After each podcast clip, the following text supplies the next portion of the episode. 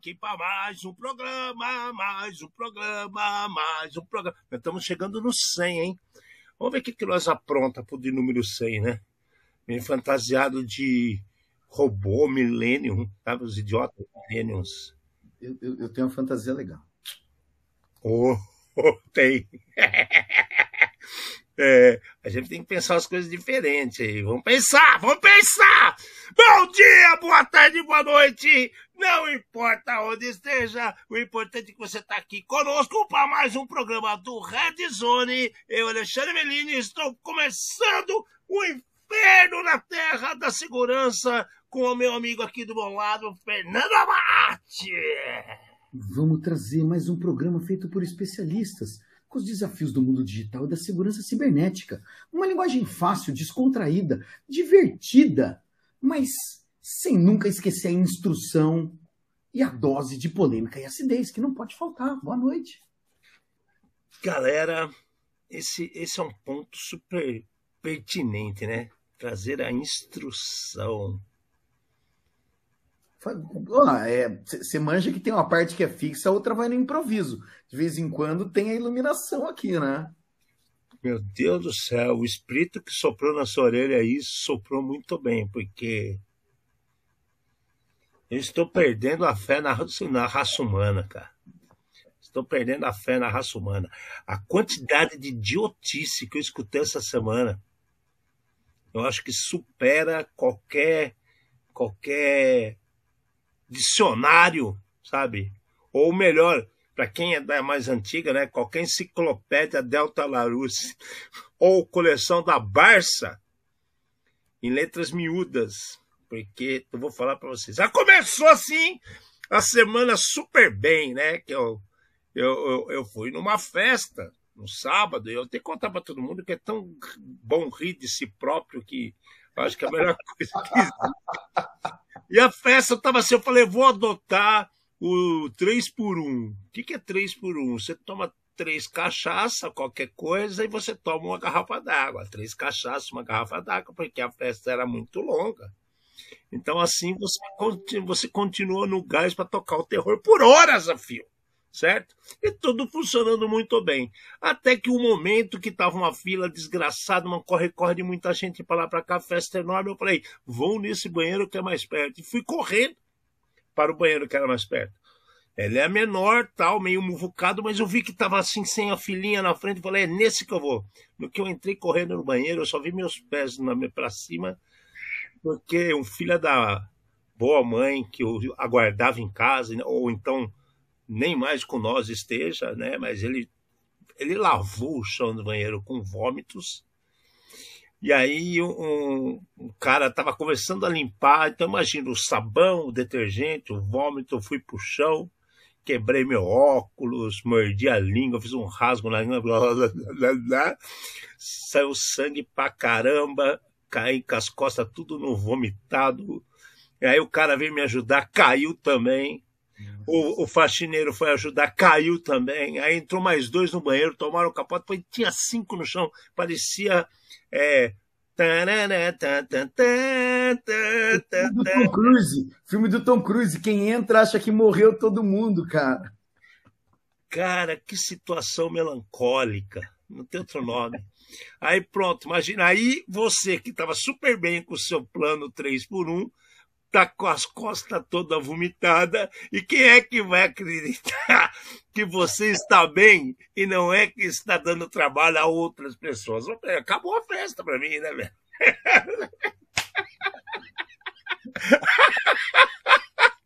sensacional, sensacional, puro sucesso, né? Por isso que eu falo, quem não sabe rir de si próprio não é feliz. Aí meu domingo foi ótimo, com a língua que nem o e, com o joelho inchado, que parecia uma bola, aquela porrada que eu caí, né? As costas doendo, tá tudo fodido, cara. Aí, é, depois foi melhorando, óbvio, né? Que eu tenho um metabolismo de é, extraterreno. e aí deu certo. Mas Tirando as pataquadas e os escorregões na vida, é, qual que é a frase da semana, Fernandovski? Opa, vamos lá. Em época de guerra, escolha muito bem seus amigos, porém, escolha melhor ainda seus inimigos. Aviões podem cair sem querer. Eu recebi um vídeo do Putin essa semana que eu achei sensacional. Tava Mas um eu cara... falando dele. Por que você está falando dele? É, porque esse avião. Ah, você recebeu um vídeo, ah, tá. Vai. Lembrou, me lembrou uma certa localidade, entendeu? Mas eu não estou usando ninguém, não. Eu só falo, é, como o Fernando falou, eu só tento escolher quem são os inimigos também, não só os amigos, né? Então, e aí o cara perguntou assim: posso fazer uma pergunta que eu quiser? O cara falou: pode, né? É... Há perdão? Sim. Há perdão para tudo, para a vida? Hum... Você é capaz de perdoar? Sim, mas só uma coisa que não. Qual? Traição.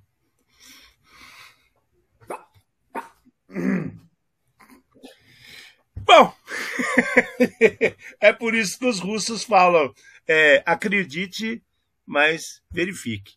Né? Então, tá bom. E aí vai. Né? O que, que você ia falar do crachá da Defcon que você descobriu? Ah, é.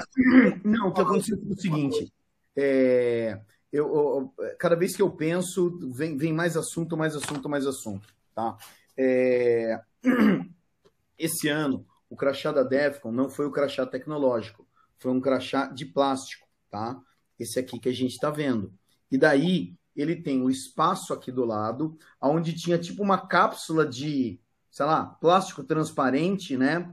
Onde a ideia era você customizar o seu crachá. Então você fazer o quê? Você colocar, sei lá, pegar uma figurinha, colocar uma figurinha, né? Tinha umas que eram douradas, não sei o quê, né? Alguma coisa desse tipo. E é um plástico, ele é um plástico grosso, né?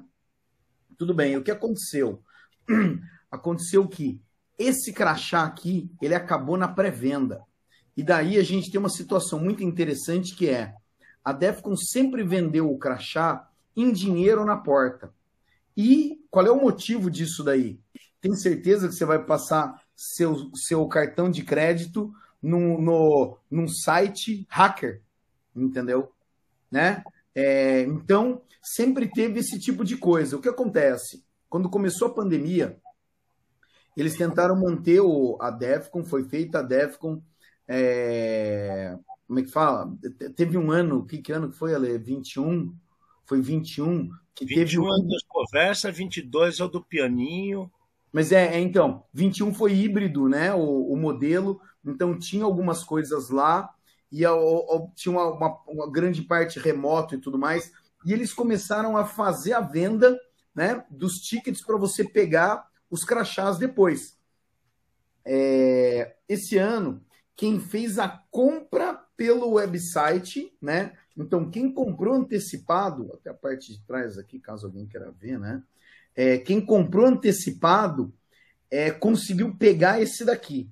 Quem foi na fila, acordou de madrugada ou nem dormiu para tentar pegar o crachá da Defcon, pegou um de plástico, né? De plástico e fininho, que você consegue fazer a mesma coisa, de colocar um negócio aqui, travar, blá, blá, blá, blá, blá.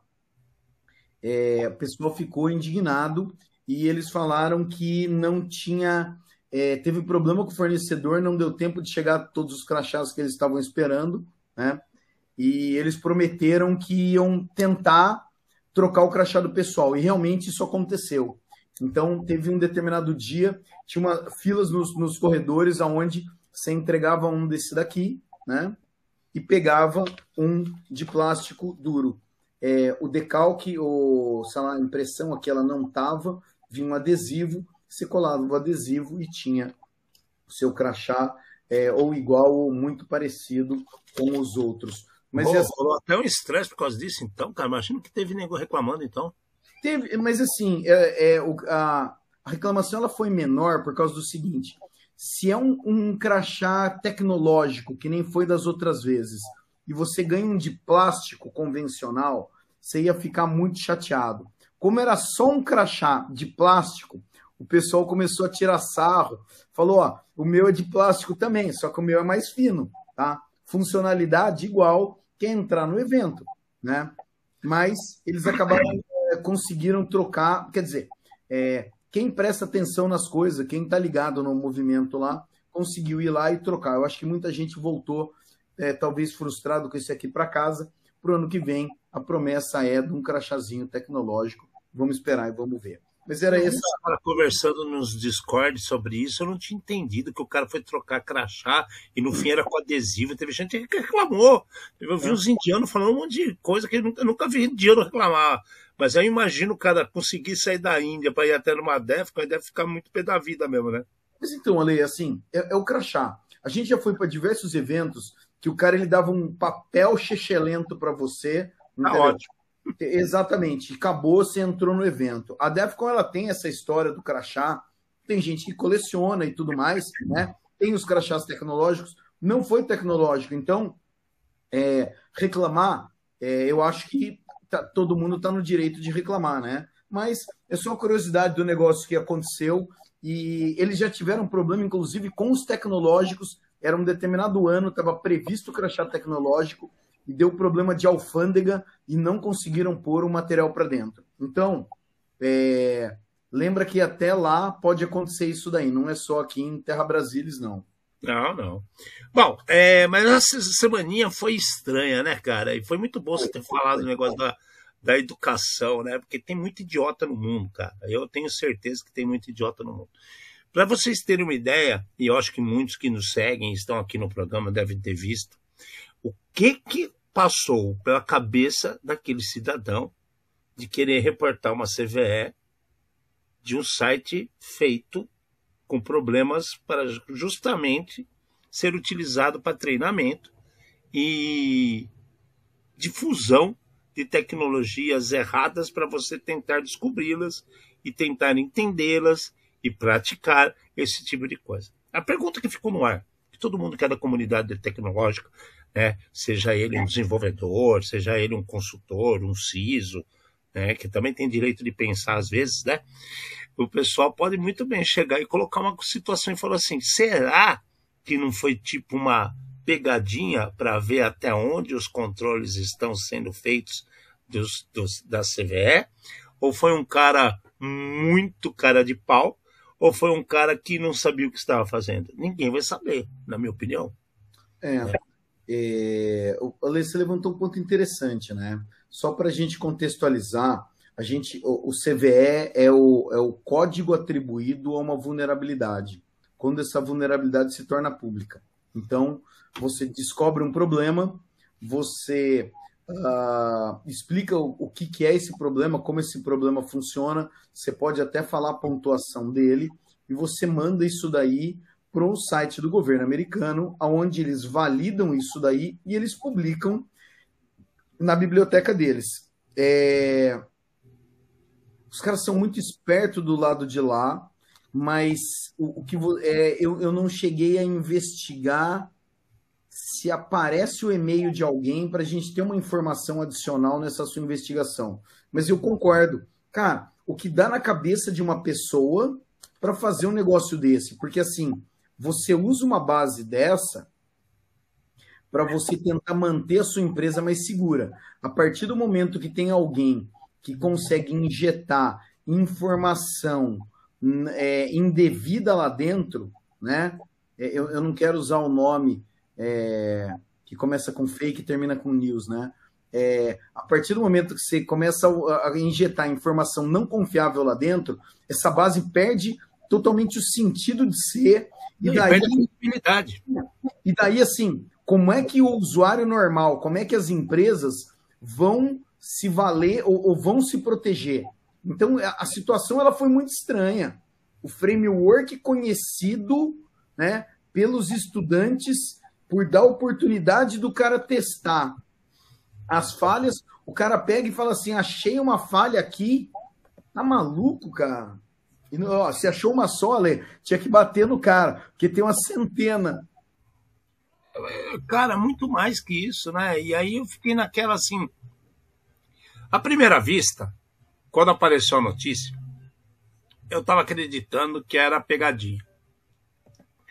Quando os caras colocaram já o border já opinando, dizendo que era isso, e as pessoas começaram a comentar, aí eu falei, caramba, cara, é, tá com cara de maldade, sabe? De pessoa querendo levar para o lado errado, criar situações, uhum. né? E aí você até falou de fake news, tá, não sei o quê. Bom, é, o negócio é tão estranho que se a gente juntar, por isso que a gente falou de educação, falta conhecimento, falta é, capacidade cognitiva e interligação entre as sinapses. As pessoas estão esquecendo isso. Por que, que estão esquecendo isso? Muita gente recebeu também um meme, um videozinho meme, né? Tirando sarro dos caras, que aparece o cara, pô, meu, você não sabe o problema que eu passei o meu celular acabou a bateria, eu não tinha onde carregar o celular e eu fiquei na rua com medo de não chegar em casa, que eu tinha esquecido o caminho de casa. Aí eu fui ligar para um amigo meu, eu não lembrava o número e nem sabia como fazia para utilizar o orelhão, porque não tinha orelhão. e depois eu fiquei parado com o carro, porque eu também não sabia por onde eu estava andando. E eu não sabia se eu podia falar com as pessoas, porque eu não sabia se as pessoas tinham raiva de mim ou não. Vai que alguma leu algum post que eu tinha feito, não sei o quê. Então você vê, as pessoas estão. É tudo bem, isso é tiração de sarro, é um meme? É, mas tem muita verdade em toda a brincadeira. Então aí a gente pega uma situação dessa, que o cara tenta é, como é que vai tirar a seriedade de uma organização séria. Ou levar vantagem em cima, né, Ale? É, porque ele, teve uma brincadeira, né? Pô, o cara demorou um pouco, só saiu agora, porque vai que ele tentou pegar um número de CVE para ter desconto na Devcon. Os caras brincaram com isso na Black Hat, falaram umas coisas dessas, lembra que falaram em vários sites? Bom, ah, e aí na sequência disso apareceu um, um, um monte de, de, de, de, posts e notícias é, do mundo todo. Aí começaram a dar um, um, aqui no Brasil uma atenção absurda no tal do Delgatti, que para mim é um débil mental retardado, que, que é um cara é um criminoso, não é nenhum profissional da tecnologia. Ponto né? Existe essa diferença. Aí os caras começaram a falar vários sites e o G1, que é a Globo, que agora está com dinheiro de novo, né? Aí começaram a falar assim: entenda o que é um hacker para a diferença de um cracker. Gente do céu, cara. Aí, aí começam as coisas, né? É, então dá a impressão que, que, que a gente está vivendo uma época, se não tem algum site meio que da moda ou que seja embarcado em alguma situação de, de respaldo que a empresa ou que a população acredite, não tocar no assunto, parece que não existe a, a situação. Tipo, o cara morreu na rua, se ninguém contar, ele não morreu. Ele tá por aí. Mas é, Ale, eu, eu, eu não sei como é que é o nome, deve ter um nome psicológico para essa coisa. É a síndrome da criança que põe a mão na frente do. fecha o olho, né? É, e, Exatamente, e, e, sumiu todo mundo e o problema não aconteceu. Só que nós estamos vendo acontecer isso daí com gente grande, né? Isso que é mais assustador. Daí, assim, metade da matéria eu achei que está muito boa, que tem uma explicação ali, tá? É, para contextualizar o pessoal e para ensinar esse pessoal. Existe o hacker, tá? Hacker é um termo que foi esculachado pela mídia americana uma vez, por tá? muito tempo, inclusive. É, quando teve um determinado, sei lá, uma determinada situação, né, um incidente de segurança e falaram que foi o hacker. O hacker é o especialista. O hacker é aquele que o manual não é o suficiente, né? Em alguns, em alguns lugares que você lê, fala, é aquele que faz móveis com machado. Então, pensa bem, o cara ele fazia um banquinho, pegar, cortar uma árvore com machado e conseguir fazer um banco e conseguir fazer uma mesa, né? A ferramenta dele é pouca, mas ele tem muita habilidade para ele conseguir fazer as coisas, né? É, é, o hacker, na essência, é a transformação, né? É a transformação e a curiosidade de entender como aquilo funciona. Exato, né? Então, daí assim, tá bom, definimos o hacker, definimos. Você vai ter quem é bom e quem é mal, assim como tudo na vida. Então, você, é, você tem o cara que é bom e você tem o criminoso. Acabou. Não adianta a gente ficar tentando arrumar nome. Quanto mais a gente tenta arrumar nome, pior é. A Sim. matéria, né? A matéria, ela tá, como eu falei, essa parte do hacker, ela tá ótima. Daí aparece alguém e fala assim: não, mas tem o cracker, né? Na minha época, bolacha, creme cracker. mas aí que tá, nós vamos chegar aí. Na minha época, o que acontecia, tá? Quando você quebrava um programa, você era conhecido como cracker. Como você mudava o programa, você era conhecido como cracker, tá? Ponto. E não tinha maldade nisso. Era somente mais uma especialidade. Só que a hora que a gente começa a tentar arrumar um nome para cada coisa, cracker então é o malicioso. Não, tá? Quando a gente pega e começa a estudar o que acontece cada uma dessas palavras, cracker, tá? É o conheci, é, seria o similar ao branquelo nos Estados Unidos. Então, do mesmo jeito que a palavra com N é proibida, né? É, assim, a palavra com N é proibida, tá? De ser falado, que aqui no Brasil não, mas nos Estados Unidos sim, tá? Falar cracker para a comunidade e para quem conhece como funciona é uma ofensa, é um xingamento, é xingar alguém de branquelo, né? Então, as pessoas que dão as opiniões, é, infelizmente, a gente tem na outra ponta jornalistas despreparados, tá? E especialistas mais despreparados ainda. Não, pessoas que se julgam especialistas ah, despreparadas. Né? Exatamente. a situação dessa matéria que foi colocada pelo G1, eles inclusive vão, apelaram de novo para o lado das cores. Quem gosta de cor é pintor. Exato. Essa, essa sempre foi nossa opinião. Tá? A gente brinca aqui atrás ó, com o símbolo do, do, do, do, do nosso programa, do Red Zone. Por que, que a gente faz isso daqui? Por que está misturando azul e vermelho? Ah, por que, que vocês acham? É, porque vamos parar de botar cor nas coisas, cara. A gente é uma coisa só, a gente está preocupado com a segurança e com o conhecimento. E com a educação das pessoas, com, com compreensão do que está acontecendo nesse mundo. E aí, nessa matéria, os caras começaram a, a, classificar assim: tem o white hat, o grey hat e o black hat. E o black hat é um criminoso. Então, pera lá. Então, todo mundo que pagou uma fortuna inclusive bancados pelas empresas que os, que os pagam, que os contratam, e mandaram para a DEFCON, em Las Vegas, para participar de um dos maiores eventos, aliás, o maior evento né, do ano com relação à informação de hackers. Né? Vou falar de novo. Ah, mas lá só tem gente do bem tem gente do mal também. Tem humanos. Nós já falamos aqui para vocês. Tem humanos. Né? Chama-se Black Hat.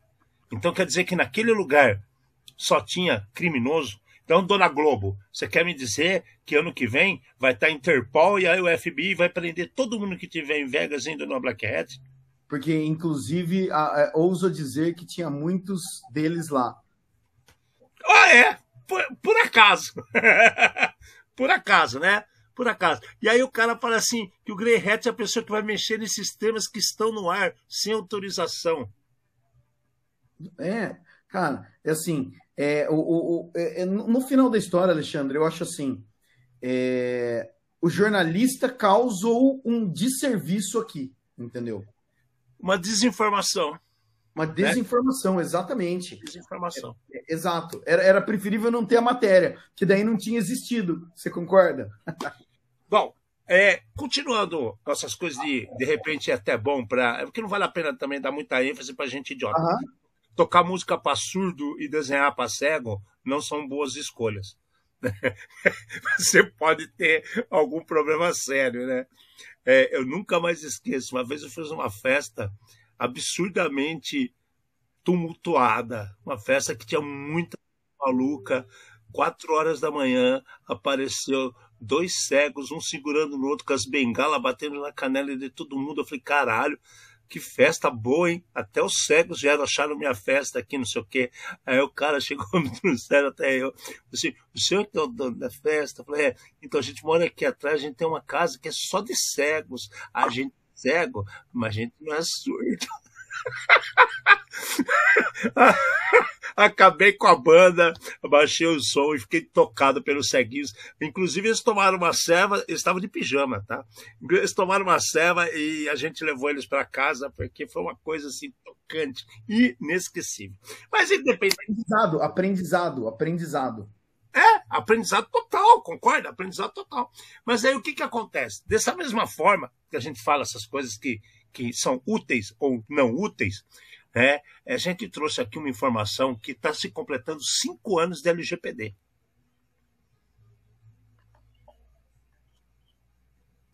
Tá, e aí? Me conta, Alexandre, o que, que tem de evolução em cinco anos e quando você acha que vai ter alguma coisa legal?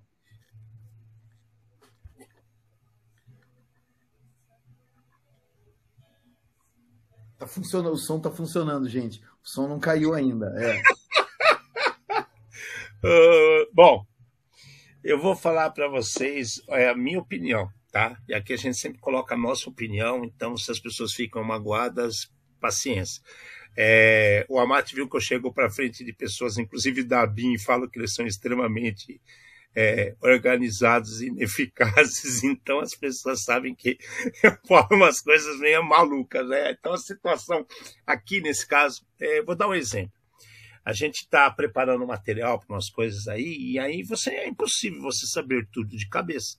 Mas a grande vantagem e os anos que nos trazem rugas na cara e barba branca e cabelos brancos fica mais fácil em nossa cabeça, ainda mais eu que, segundo o Fernando, eu não tenho é, lembrança, eu tenho um órgão a mais no corpo, que é a coisa chamada memória.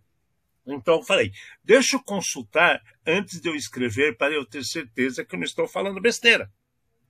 Ao contrário, como o repórter que foi lá já escreveu sem antes entender o que estava acontecendo. Então fui lá procurar na né, coisa. Então eu fui no site do governo brasileiro para procurar uma informação referente pertinente a LGBT. Pois é, gente, é, eu fiquei abismado. Sabe por que eu fiquei abismado? É, porque desde 2008 eu sou do border do GDPR, né, que é General Data Protection Regulation, que é lá da Europa eu participo de reuniões, a gente discute muita coisa. No Brasil fiz coisas, inclusive com o Esperidião a mim, que era, que era na época, ele era governador de Santa Catarina, ainda não tinha nem virado senador, sobre começar essas leis no Brasil. Eu conheço outras pessoas que trabalham, nós, nós conhecemos, a Mara também conhece, tem a Alessandra, tem, tem várias gente envolvida no meio. Bom, enfim.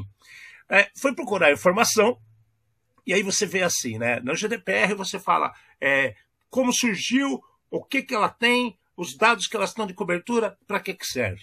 Aí você vai olhar as coisas do LGBT, né? A Lei Geral de LGBT, não, LGPD, Lei Geral de Proteção de Dados. Aí você vai olhar a, a lei, então você aparece assim, não, é, aí tem um marco de, decisório que aí você entra no Diário da União, que tem um link para o framework da CPD de segurança e processamento da informação, datas e, e, e, e autenticações, sei lá, não lembro agora, e, e, e privacidade. E aí você vai para outro framework, e aí você tem as autarquias, aí começa a aparecer um monte de autarquia.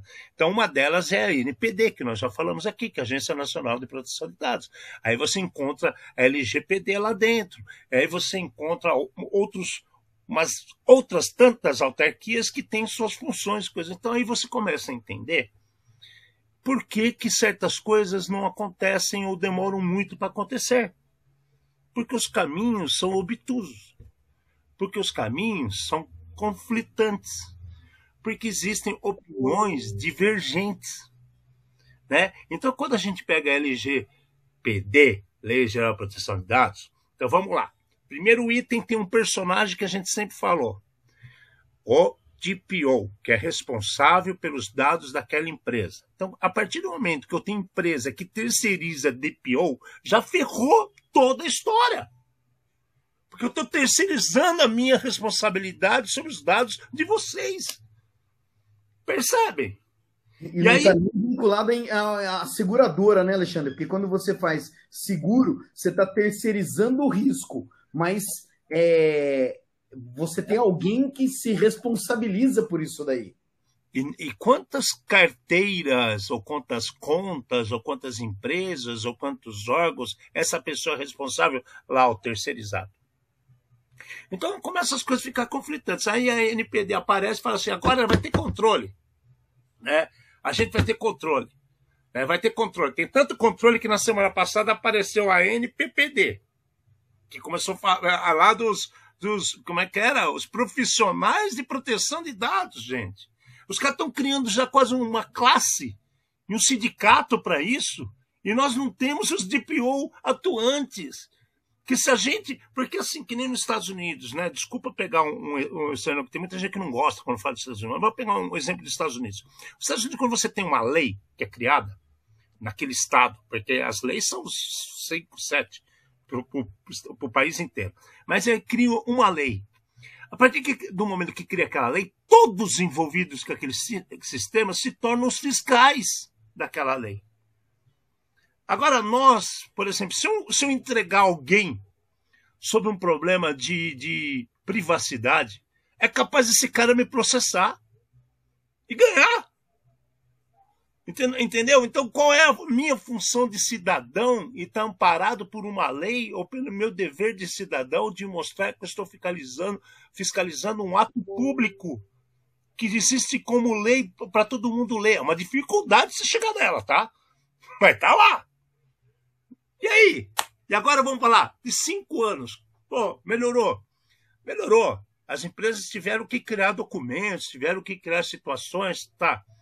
É, toda empresa tem lá aquele disclaimer básico nos contratos agora, nos sites, tá bom? Quantas invasões, desde que começamos o programa, nós já trouxemos para vocês, e vazamento de dados? E onde estão as caras de meia culpa, meia máxima culpa? Então, qual a eficiência do que nós estamos vendo? Eu, sinceramente, cara, eu, fico, eu queria estar muito feliz com esses cinco anos da Lei Geral de Proteção de Dados. Mas eu, eu só tenho esperança que melhore. É. Concordo. É.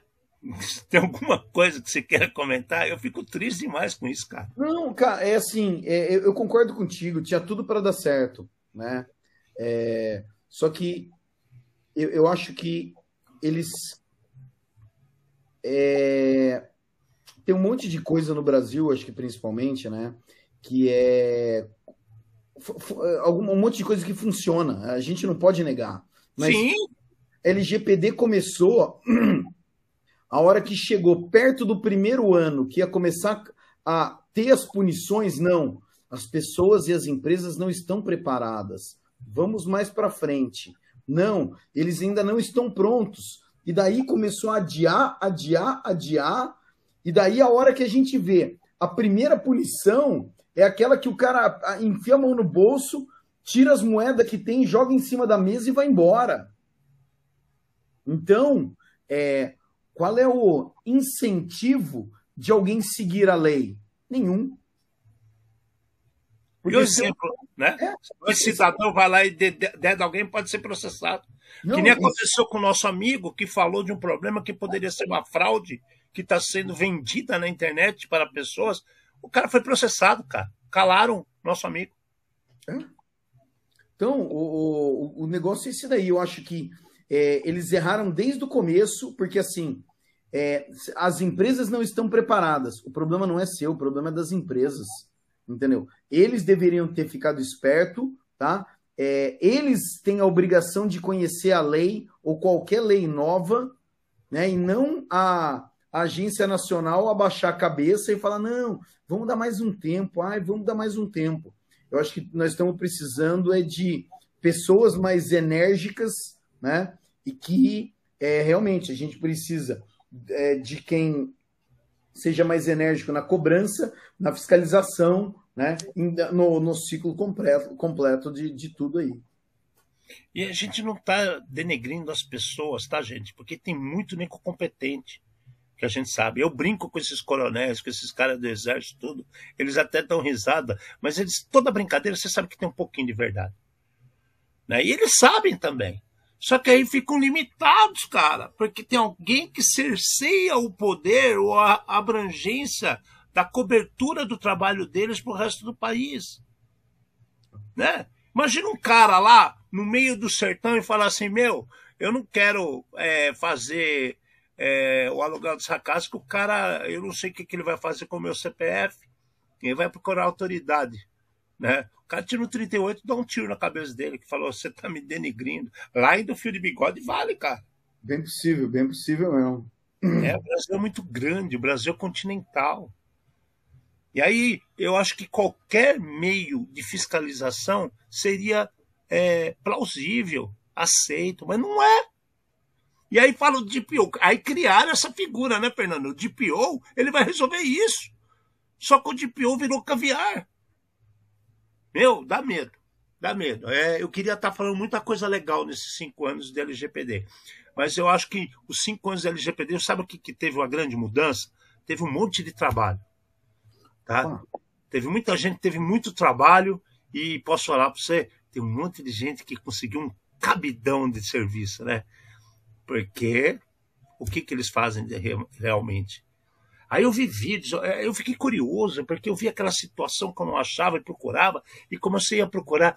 Tem vídeos, vídeos e mais vídeos no YouTube, inclusive, que traz gente falando, proferindo frases e mais frases sobre todas as regras da, da, da, da Lei Geral de Proteção de Dados no Brasil, alcance, abrangência. Beleza, cada um puxando a sardinha para o seu lado.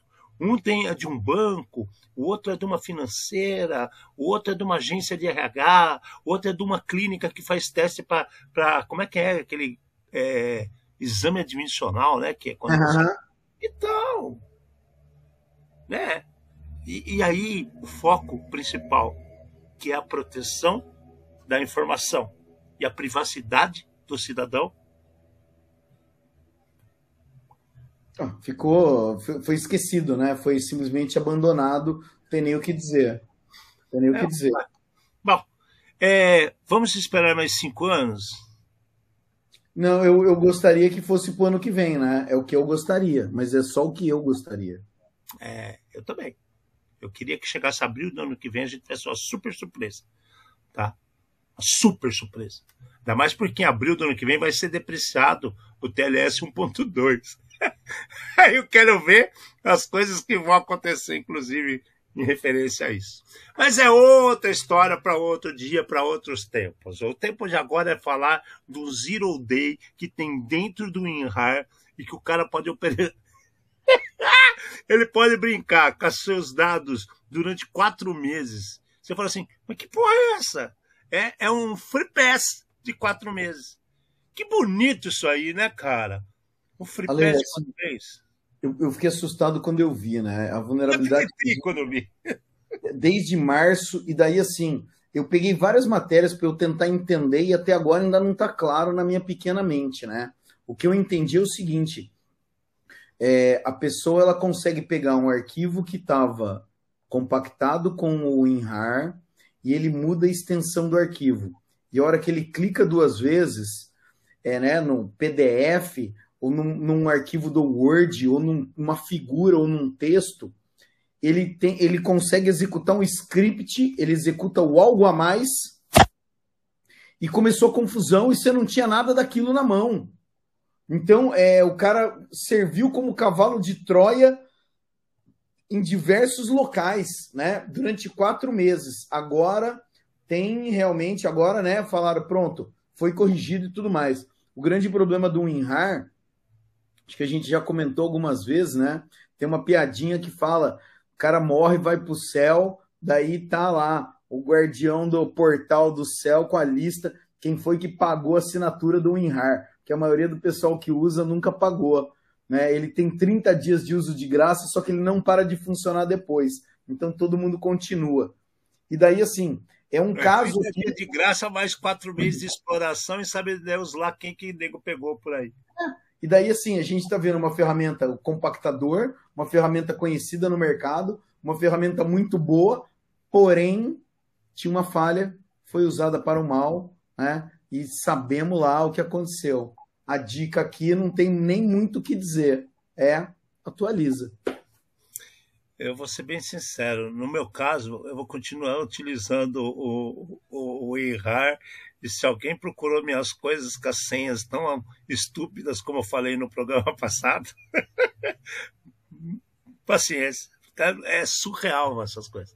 Bom, mas, mas, eu acho que é, vazar senha não vazava. Era a máquina que tinha o WinRAR instalado. A máquina, exato, a máquina que, que ficava aberta para o, o arquivo zoado, né? E daí você corria o risco nisso daí. Então, é quem tem o WinRAR é, não precisa mudar de ferramenta. Tem outras? Tem. Tem o 7Z, tem várias outras. Mas de qualquer maneira, atualiza, atualiza, atualiza. Falando em atualiza, atualiza, atualiza, você já atualizou o seu Kali, Fernando? Ainda não, eu fiquei olhando.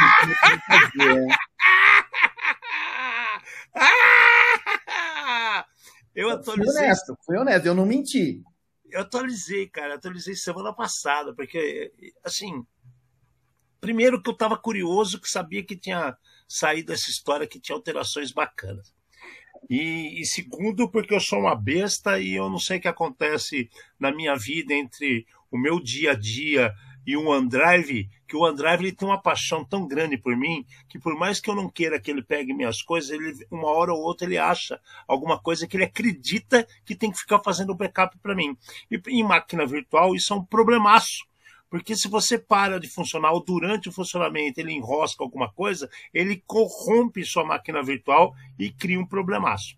Então, como ele corrompeu minha máquina virtual, eu criei do zero outra em um lugar completamente diferente para que isso não aconteça. E quero saber por quanto tempo não vai acontecer. E fiz um, até um backupzinho para a gente não perder mais. E aí eu vi que o negócio já veio trazendo 2023.3. Falei, opa! E fui procurar o que, que era. Não olhei todos, mas o que eu cheguei a ver é animal, bem legal mesmo. E eu também o Recono achei muito bacana. Tá? Então, assim, o que, que acontece? Apareceram nove ferramentas novas.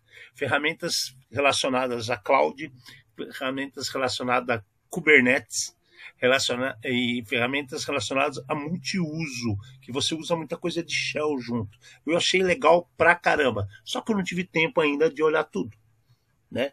É, quem tiver com o seu Kali está se coçando, atualize, atualize, atualize. Tá com cara de ser muito bom, viu, Fernando? É assim, eu fiquei vendo, é, tem várias coisas que eu acho que talvez não vale a pena comentar, né? Mas assim, é, Kali é uma distribuição de Linux é, para profissionais de segurança da informação. Existem várias outras. O Kali eu acho que ela é a mais conhecida e utilizada. E eles sempre vão ah, atualizando, né? Essa daqui é a terceira atualização né, nesse ano. Então, é, a gente já falou de muito programa e de muito ah, solução comercial milionária que faz muito tempo que não tem atualização nenhuma. No cara, eles fizeram a terceira no ano. E tem vários outros é, programas específicos para situações muito específicas, porém atualizado. Ter solução aqui, né, que você acabou de falar, para Kubernetes, para Docker, é, para um monte de coisa assim, são as soluções que estão sendo usadas no mercado agora. Então, não é alguma coisa que você está instalando a ferramenta de 1980 na sua máquina. É um negócio super atual. Cara, esse IAM Hex, que ele é um editor de hexadecimal, ele é animal. Eu fiquei muito curioso, só que você precisa olhar. Assim, é quando fala hexadecimal, eu, eu me divertia pra caramba quando tinha o um mundo dos disquetes. Você curtia também, né, Fernando? Lembra? A gente ficava roubando senha de disquete na faculdade. Cara, disquete, vocês viram o disquete pequenininho, nós chegamos a trabalhar com aqueles flop, né, que era mole, flop disk. E, cara, era muito legal mexendo em umas coisas. É, eu não lembro o nome do programa que a gente utilizava. Você lembra qual que era, cara? Eu não lembro aquele que dava toda a paredinha de Hexa que a gente ia trocando até as coisas que estavam escritas. Eu esqueci o nome. Eu sei do que você está falando. Eu estou lembrando só dos. É o editor Hexa que pegava direto. Ele pegava todo o mapeamento do disco, jogava na tela e você conseguia mudar a partição e, e tudo mais. É legal pra caramba, cara. Era genial. Mas então, é, é olha o produto, cara. Quanto custou? Sério. Cara, teve um ano que na Defcon é, eles fizeram release na Defcon e você podia ir fazer uma doação e você ganhava o CD é, que eles estavam distribuindo lá, né? Hoje em dia CD nem existe mais. Eles vão ter que te dar um, sei lá, talvez o pendrive que já está desaparecendo também, mas. Aí eu vou perguntar para você, do jeito que a gente teve amigo neurótico que estava entrando em pânico de utilizar ou não as redes e celulares dentro da Defcon, você acha que alguém que recebeu um pendrive na Defcon vai ter coragem de espetar no computador?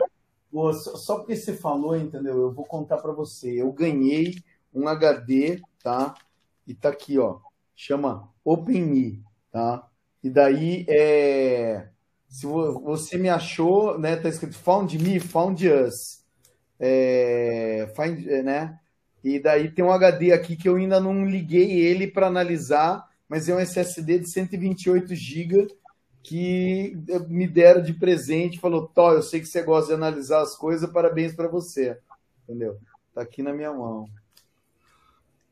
Guardadinho para qualquer dia eu ligar. É, tô, tô morrendo de curiosidade para saber o que tem nele, só não consegui parar ainda.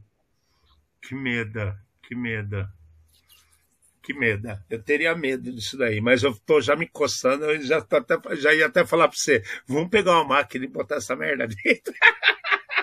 Não, calma, deixa eu dar uma olhada antes no que tem, que formatação que é, qual que é a brincadeira aqui. De repente a versão nova aí, né? Sabendo aí qual é o implante que vai vir junto, né? Exato. Vai que a gente começa a falar Klingon em outra versão. Bom, galera, e vocês acham que as coisas ficam só por aí? Aconteceu um negócio muito estranho também relacionado a Sabin, os laboratórios Sabin essa semana.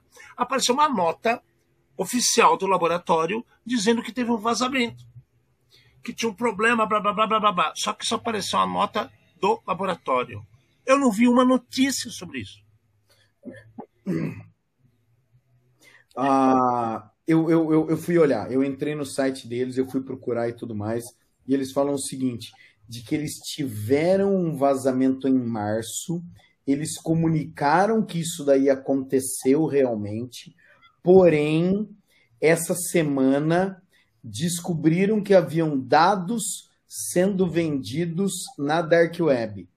E eles estavam investigando antes de falar e de tomar qualquer providência eu entendi como maneira, é, medida preventiva antes Para de alguém. processo. Exato, antes de alguém falar deles, porque assim, já tinha vazado em março e todo mundo já sabia. Agora, como os dados apareceram, vamos investigar para ver o que está aparecendo lá, né? A história é mais ou menos essa. Então vamos lá. Voltei para março. Em março, no nosso programa, eu tinha falado de um problema que aconteceu com o Fleury, que teve um vazamento monstro e que nos últimos três, quatro anos o Fleury tinha um vazamento que se repetia sempre na época de março.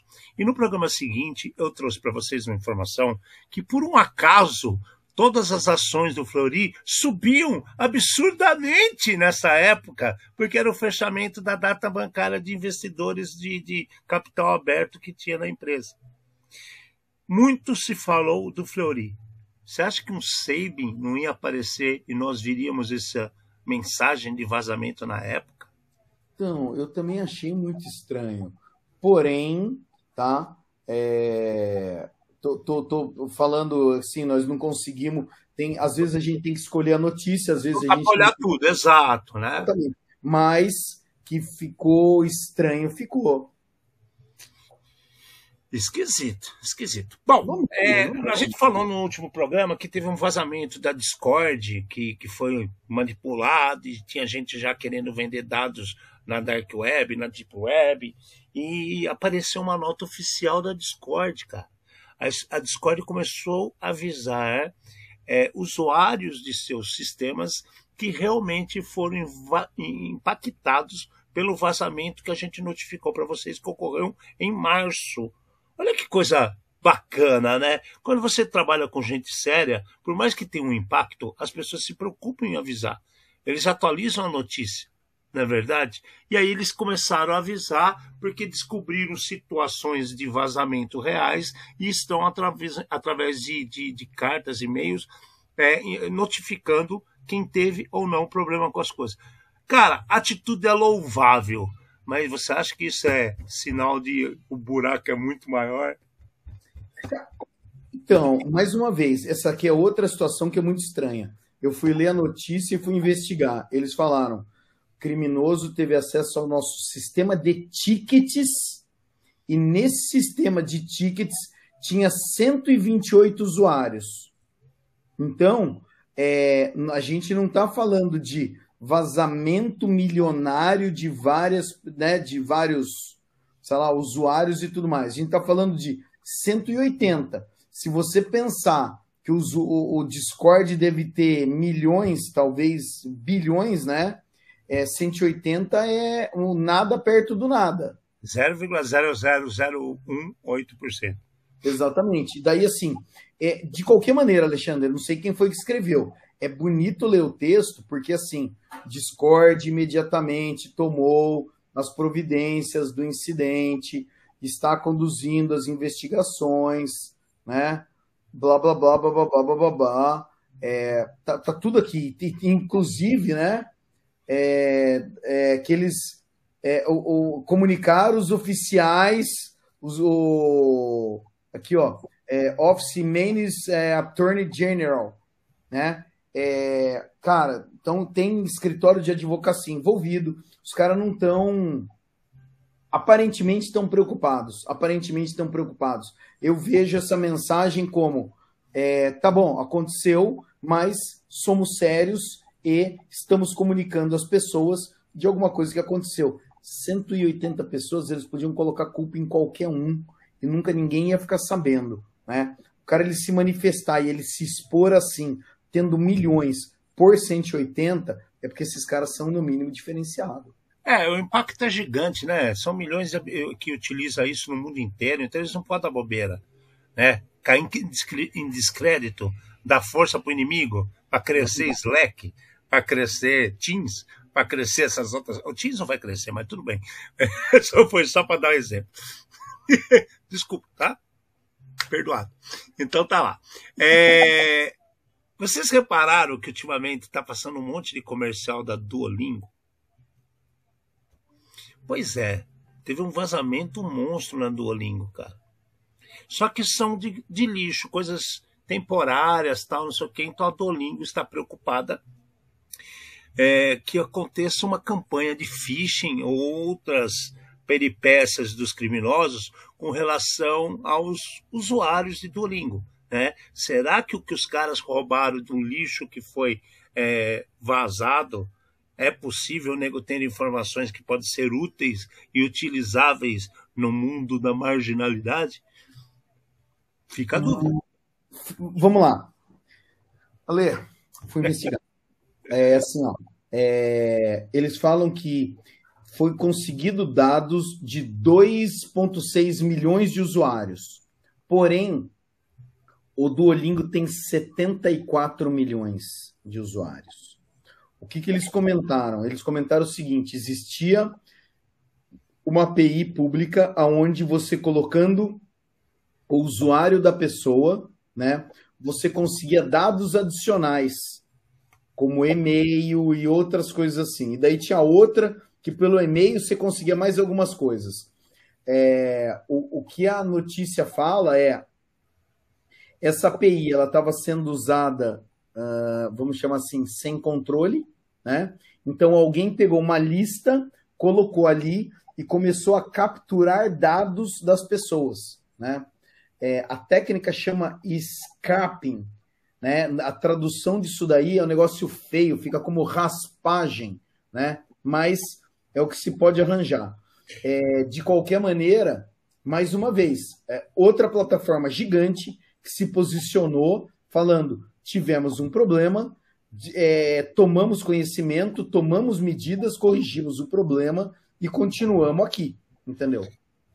É, estava é, vendo quanto que representava isso daí, é quase 4%, então é assim, o número é pequeno, mas eles estão tomando atitude de gente grande. Porque assim, é, é, é eles comentam, é, inclusive, que com os dados que estão uh, uh, vazados, tá?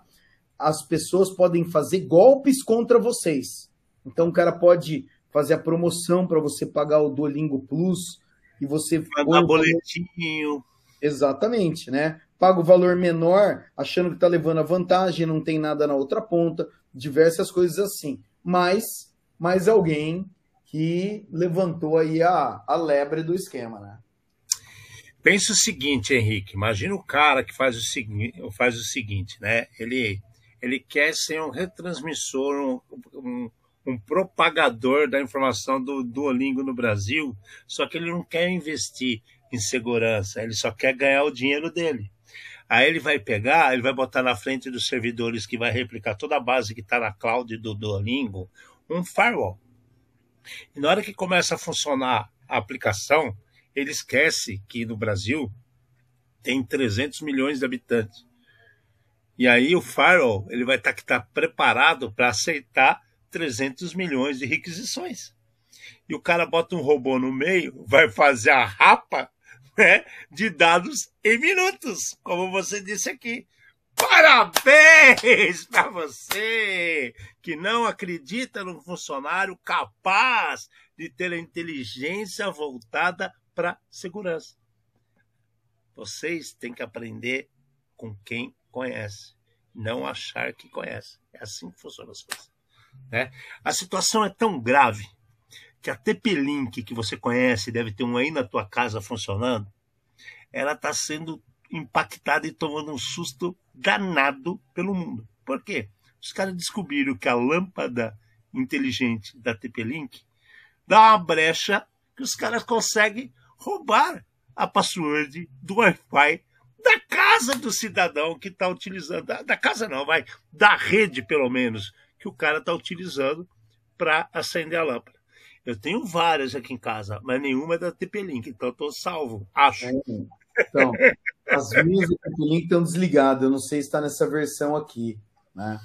Mas na foi é, pesquisadores da Itália e do Reino Unido que descobriram essa vulnerabilidade é, nas lâmpadas do tipo Tapo L530E, né? E, e, e daí a, a, exploração não é simples, tá? Então, é, não acha que, é, pô, eu tenho, todo mundo já sabe minha senha. Não. Na dúvida, é trocar a senha.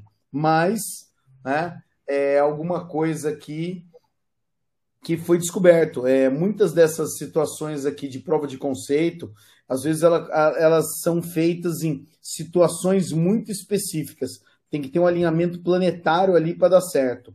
Eles comentam de várias coisas, inclusive o ataque do man in the middle, né, o homem no meio, onde a hora que a lâmpada vai conversar com o Wi-Fi ou com o servidor, você consegue capturar esses dados e ver o que está acontecendo e fingir ser outra, ser outra pessoa, né? De qualquer maneira, a vulnerabilidade existe, já saiu atualização, porém, quando você olha no, ah, no Google Play, tem mais de 10 milhões de instalação o aplicativo da TP-Link para essas lâmpadas. Então, cara, eu tava olhando aqui, ó, tem um monte no Brasil vendendo por 70 reais, Magazine Luiza, tá? Ela, ela varia entre 70 e 90 reais, então tem bastante aí, tá, gente? É, eu não tenho, as minhas eu sei que não são TP-Link. Não, então, assim, eu tenho, eu, eu, tenho certeza que eu tenho TP, um, pelo menos uma TP-Link aqui, mas eu acho que não é dessa versão, né? De qualquer maneira, vou verificar e vou atualizar. É, outra coisa que a gente falou um tempinho atrás também, sobre é gerenciador de e-mail, né? O Barracuda. É isso, né? É, é filtro de, de e-mail, exatamente. Filtro de e-mail, exato. Aí o que, que aconteceu? O FBI está avisando, né? Que você precisa fazer atualizações imediatas no Barracuda, que descobriram problemas, inclusive de injeção é, remota de informações, né? Então aí eu falo assim, cara, pô, cara, quem que é dono do Barracuda? Hum, Porque toda vez que acontece problemas no Barracuda, você percebeu que são terceiros que informam? É meio estranho isso, cara. Então, Ale, a gente já tinha noticiado um negócio desse daqui relacionado à Barracuda alguns tempos atrás. Agora, eu acho que o gato subiu no telhado de uma vez por causa do seguinte: o FBI está falando é, que, inclusive, era aquela situação onde não adianta você fazer atualização, você tem que trocar o equipamento. Né? Sim, eu lembro que era uma fortuna que a gente trouxe a informação no nosso programa. E o FBI está falando aqui, é, você pode até fazer atualização, mas vai atrás da empresa e troca, troca o equipamento. A gente já comentou, eu acho que não dessa vez, né, falando especificamente do Barracuda, mas de outras vezes, que tem empresas talvez não tenham a grana para fazer, né? Se, se a Barracuda pedir, né, ou precisa atualizar, precisa de compensação financeira em algum momento aqui, vai ter um monte de gente que vai preferir ficar sem proteção de e-mail, tá? É, ou sei lá, ou ficar com a proteção de e-mail furada, é, do que fazer algum tipo de atualização. É, no final, é bizarro, né? Você tem uma atualização que não funciona e você tem um equipamento que o FBI está mandando você trocar o equipamento. Então é para a empresa. Oh, nós nem olhamos isso daí. Podia ver barracuda na Nasdaq se como, o que aconteceu, né? Porque isso daqui deve ter tomado um tombo gigante. Eu tô achando esquisito, cara. O que tá me chamando a atenção, porque os últimos problemas que nós noticiamos e outros que aconteceram, que era de menor relevância, não vieram apontados ou, ou, ou vieram a público através da Barracuda. É, sempre tem terceiros informando. NSA, o FBI agora, já teve problema na Europa, né? governo italiano. Então, cara, que, que, que é isso que está acontecendo? Né? Não, tem alguma coisa estranha aí no meio do caminho. Pô, vai, o Nasdaq, mostra para mim como é que tá. Ele mostra todos os índices, mas não mostra a ação desse cara como é que tá no último mês. Então, o Henrique perguntou se não é aquele confronto que quando os caras querem dar aquele end of life do equipamento, sabe? Matar o equipamento e, e aí ele não quer dar mais atualização. Só que é o seguinte, o, Henrique, o Barracuda custa uma fortuna, cara.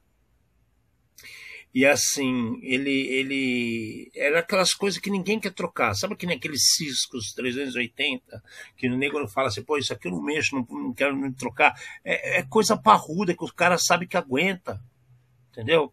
E aí você pega essa situação assim, porra, equipamento, cara, será que ele vale a pena trocar? Se não é, mas se fosse a empresa que viesse a público e falasse, ó, sim, estamos com problema porque a gente está com isso aqui, não vamos mais dar manutenção e vamos para outra. A Fortinet fez isso agora, recentemente. Uhum.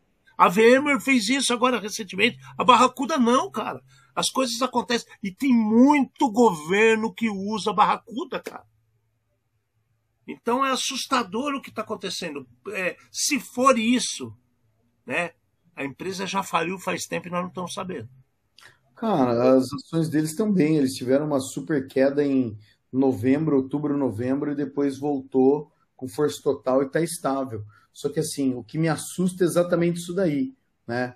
É, se é o Fernando falando, se é o Alexandre falando, é uma coisa, é o FBI falando, joga fora seu equipamento ou troca uh, imediatamente, né?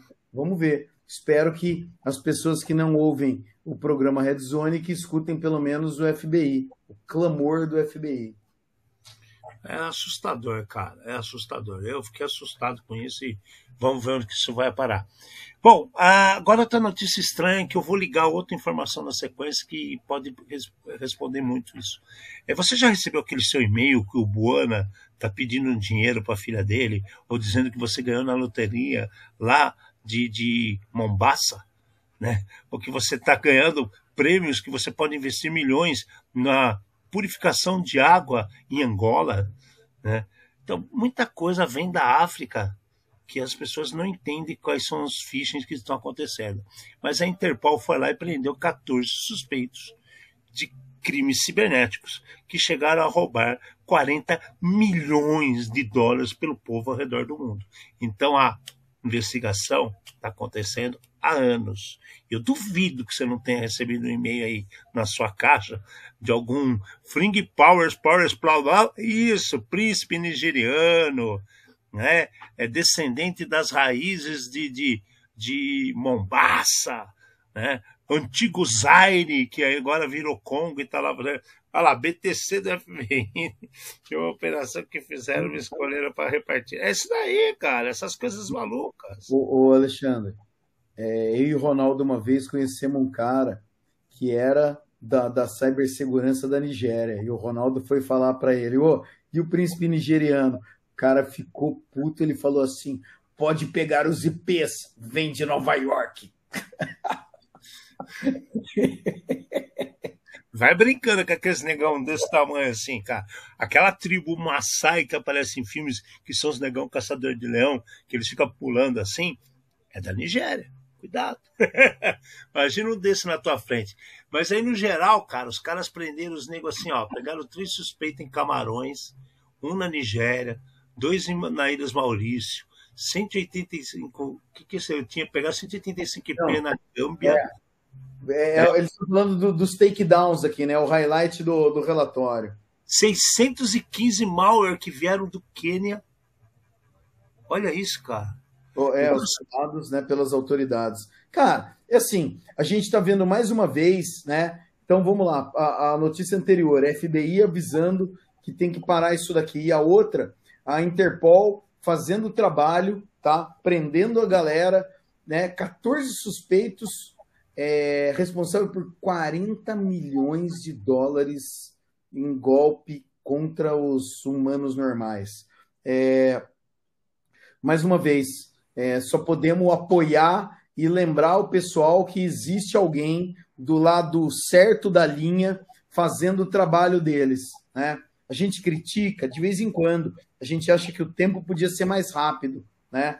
Eu acho que a, é, sei lá, a gente tem uma ansiedade de ver alguns problemas uh, resolvidos antes. Porém, é muito legal a gente ver que tem alguém do outro lado trabalhando para proteger as pessoas. Cara, a gente fala isso o tempo todo, cara. Por isso que a gente fala, o importante é a educação, a informação. Né? Tem muita gente que fala assim, ah, não gosto desses dois caras falando. Tá bom, cara, você não precisa gostar da gente. Ouça o que a gente tá falando. Quando a gente fala atualiza, atualiza, atualiza, olha aí, ó, um monte de coisa no Kali você nem imaginou em atualizar. Um exemplo, um exemplo. É, você governo que usa Barracuda e a maioria que usa Barracuda é governo, então, se assistisse esse programa lá atrás, já tinha atualizado. Olha as coisas que está acontecendo agora, o FBI está no meio. Olha, você falou uma coisa muito interessante. A gente fala do atualiza, a gente fala do atualiza para correção de problema. A atualização do Kali trouxe ferramentas novas. Então, atualização não é só correção de problema, é programa é na sua vida. Exatamente, é melhoria, exato. Né? Aí a gente tá falando essas coisas da África aqui, cara. A África, eu já vi uma vez, eu tive uma discussão com um cara quando eu estava fazendo os trabalhos para a IBM, que um, o cara ele era holandês. Eu não sei se vocês estudam muito história, né? Não todos respeitando vocês. É que eu sou apaixonado por história. Eu não leio romance, eu leio história.